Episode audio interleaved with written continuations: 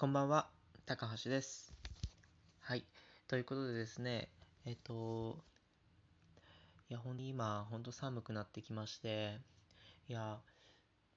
前、前をもうちょっと暖かかったんだけど、なんかもう今は、ね、夜に限らず、昼だったりとか朝だったりとかも、もう半袖じゃいけないなっていうふうに思ってきました。えっと、基本的に僕は半袖とか、えっと、涼しい服装が好きなんで、あの、家とかだったら、本当に半袖、いつ、ずっと半袖だったりとか、できるだけね、できるだけ半袖でいようとか、もう、夏だったら本当全裸でいたいぐらいなんですけど、そんぐらい好きなんですよ。うん、好き、あの、半袖とか、身軽な服装が好きだったんですけど、まあ、ここからは結構長袖とか厚着していかなきゃいけないなっていう風な季節になってきましたね。うん。えっと、今ね、すごく風邪をひきやすい、風邪をひきやすいというか、そう、風邪をひいてる人もいるみたいなので、まあ、手洗いうがいだったりとか、まあ、コロナの時期でもありますので、手洗いうがいだったりとか、えー十分な睡眠をとっていただきたいなと、もう本当に常日頃思っています。僕もしかりですけれども。はい。ということで、今日は土曜日ですね。もう10月に入ってしまいました。うん。10月といえばね、えっと、僕の誕生日の月なんですよ。うん。10月25日が僕の誕生日になります。うん。まあ、誕生日の時に配信は、えっと、多分できないかなと思うので、うん。まあ、残念ですが、まあ、その誕生日近く、まあ、前とかに、後とかに配信すると思うので、その時はいいねだったりとか、いろいろください。お願いします。はい。ということで、今日は、今日のテーマはですね、えっ、と、まあ、前回あったように、その闇の浪人時代の勉強法ということで、数学編を前回はお伝えしました。で、僕が数学の次に力を入れたのが、えっ、と、英語です。うん。英語。英語はですね、まあ、なんで力を入れたのかって言われると、ちょっと、ね、あの、あんまり理由が思い浮かばないんだけれども、単純に、あのこう、時間を、時間を忘れられたっていうのが、やっぱりメリットかなっていうふうに思いますね。うん。で、その浪人時代とかはね、やっぱね、勉強しなきゃいけないんだけど、こうなんかどうしてもね、やる気が出ない時とかって、なんかこう、早く受験終わってくんねえかな、みたいな、その、気持ちが出てきたりしちゃうんですよね。うん。なんかそれだけ、やっぱこう、ね、勉強以外することがなかったから、そういうふうに思うと思うんだけれども、僕はね、えっと、数学をしているときと英語をしているときは結構時間を忘れられたんですね。で、その、で、数学は前回お話ししたので触れませんが、その英語に関しては、えっと、僕がもともと英語が好きだったのが、その英語の音楽、まあ、だから洋楽ですよね。洋楽を聴いてたんですよ。うん。マルーン5だったりとか、あと、まあ、なんだろうな、ジャスティン・ビーバーだったりとか、あと、グリーンデイとかも聞いていましたね。まあ、好きな方いたら、あの、ハートお願いします。はい。ね、そういう音楽が好きだったので、なんかこう、自然と英語をね、聞いてる、聞いてたんですよ、耳は。うん。うん、まあ、意味は分かってなかったけどね。意味は全然分かっていなかったけど、英語をずっと聞いてたんですよ。だから耳が慣れてて、やっぱリスニングだったりとか、そういうその英語を見たりだったりとかをするのが別にそんなに苦じゃなかったんですよ。うん。なんで、その、なんかね、そう、僕の周りの人は英語はね、こうちょっとね、なんかやる気がなくなるみたいな。そう、なんか、いつもこう、単調だから、その文を読んで答えを書くみたいなことが単調すぎて、あの、なんかこう飽きちゃうみたいなことが多かったんですよ。うん。だけど僕はそんなことなかったね。ずっと英語は楽しくやらせてもらいました。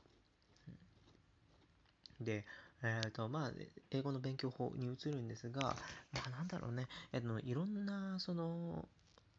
いろんなことをね、言う人がいっぱいいるので、どれが正しいかっていうのも僕はね、わからなかったんですよ。結局ね。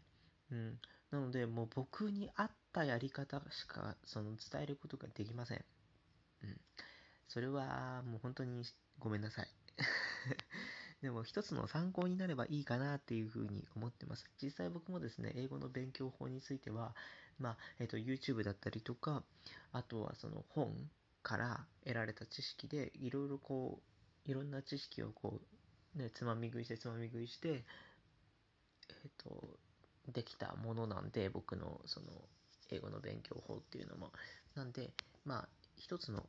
知識として覚えておいていただければいいかなっていうふうに思います。で、英語っていうのは、えっと、まあ、基本的には、皆さんは何を目指しているのかっていうと、まあ、最初のテ最初のテストって言ったら、まあ、センター試験になるわけですよね。うん。で、そのセンター試験に向けた勉強の仕方と、大学受験の時に使う、まあ、本当に大学に行って大学の試験、テストの問題を受ける、まあ、二次試験っていうものがあるんですけれども、えっと、基本的に僕が思うのは、そのセンターの勉強、センター試験のための勉強って、まあそんなにしなくてもいいんじゃないかなっていうふうに思ってました。うん、で、そのセンその二次試験の勉強っていうのは、えっと、センター試験と違って記述式なんですよ。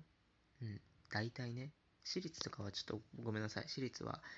受けていないのでわからないんですが、国立、国公立だと英語のテストっていうのは大体こ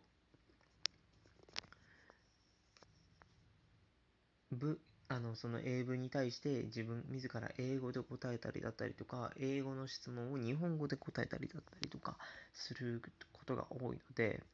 まあ基本的に、基本的には僕は二次試験の問題を解きながら、まあそれ、それがいわゆるセンターの勉強にもつながるっていうふうに思っていました。うん、なんで、まずは二次試験の勉強をずっと続けましょう。センター試験はそのセンターの1、2ヶ月前にその過去問だったりとかを解いて、まあ、ちょっとそのセンター形式になれるぐらいな感じでいいと思います。うん。そうかな。まあでももう今ね、10月だと もうあとセンター試験までもうすぐなんですが、うん。まあそんな英語の勉強法だったと思います。で、細かいことを言うと、その英語は多分文を長文とその発音だったりとかリスニングだったりとかに分かれると思うんだけれども、うんまあ、基本的にあの雇わなきゃいけないのはもちろん単語だよね。こんなんみんな分かってるから、単語。僕はだったらターゲットっていうものを使っていましたけれども、このターゲットがまじ破れるぐらいまで使ってました。うん。そのぐらい単語帳一つ決めたら、その単語帳だけずっとやりましょう。うん。いろんな単語帳に浮気しないでくださいね。うん。で、その単語帳、たまあ、単語をもう完璧に仕上げたら、今度は、まあ、長文を読んでいって、その、英語特有のね、うん、えっ、ー、と、まあ、動詞だったりとか文、動詞だったりとか、その文だったりとかを、まあ、長文の問題を解きながらやっていくという風な感じですかね。うん。で、英語はね、結構ね、僕はね、あの読むの遅かったんで、あの、早く読むために何をしてたかっていうと、あのその英語を早く、一文早く読めるようにするのももちろん大事なんですが、えっと、力を入れるところと力を入れないところに分けるんですよね。うん。何をしてるかっていうと、その、センター試験の問題ってさ、その下線部が引いてあったりとか、穴埋めしてたりとか、そういう問題が多いと思うんだけれども、そういう問題っていうのは、その下線部が引かれてる部分、穴埋めがある部分の近くに存在してるわけですよ、答えが。うん、なんで、だから例えばその下線部があったとしたら、その下線下線部まではさーっと読んで、下線、もうさーっと読むっていうのもまたあれなんですけれども、まあ、じゃなんとなくこう、さあ、はいはいはいはいって理解しながら読んで、下線部のところはマジでこう真剣に読む。うん。主語はこれ。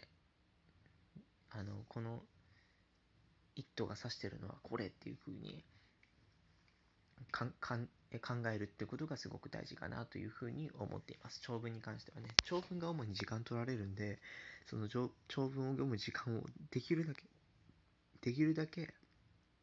短くしましょう。はい、ということです。で、えっと、基本的には発音とかはね、あの、さっきも言ったように、その単語帳をやっていくと、その発音記号とかも出てくるわけなので、まあ、発音は大丈夫だと思います。で、次なんですけど、えっと、リスニング。もうほんとリスニングがね、結構ね、僕はね、苦手だったんだよね。うん。あのね、さっきね、英語聞いてて、俺もほら、洋楽聞きまくってるから、みたいな感じで言ってたんだけど、実はね、リスニングがね、あの、英語の分野の中では一番苦手だったね。うん。まあ、なんでかっていうとね、その、洋楽で聞いてる英語っていうのは結構みんな、あの結構砕けた英語の話し方をしてたりするので、やっぱ正式な英語の発音で言われると、やっぱちょっとなんか、あーってなっちゃうのよね。うん。まあ、だから、だからまあそういう英語の学習法についてはもうとにかく聞くことだったね。もう俺高校の先生も結構言ってたんだけど、高校の先生もね、えっと、本当になんだろうな、もう一日、一日5分でいいから毎日聞けというふうに言われてました。1日30分、1時間聞くのは意味ないと言われてました。継続することが何よりも大事なんだよって、もう皆さんも高校の先生には言われたと思いますが、本当にその通りだなっていうふうに思います。本当に英語は聞けば聞くだけ。だって、聞けば聞くだけやっぱこう、理解できるようになります。なんで、まあ、しっかりと、リスニングの教材、学校でもらったのでももちろん十分なんで、英語のリスニングを毎日通勤の途中だったりとか、通学のの途中だったりとかに、通勤はしないわ。学生だもんね。通学の途中だったりとかに聞いてください。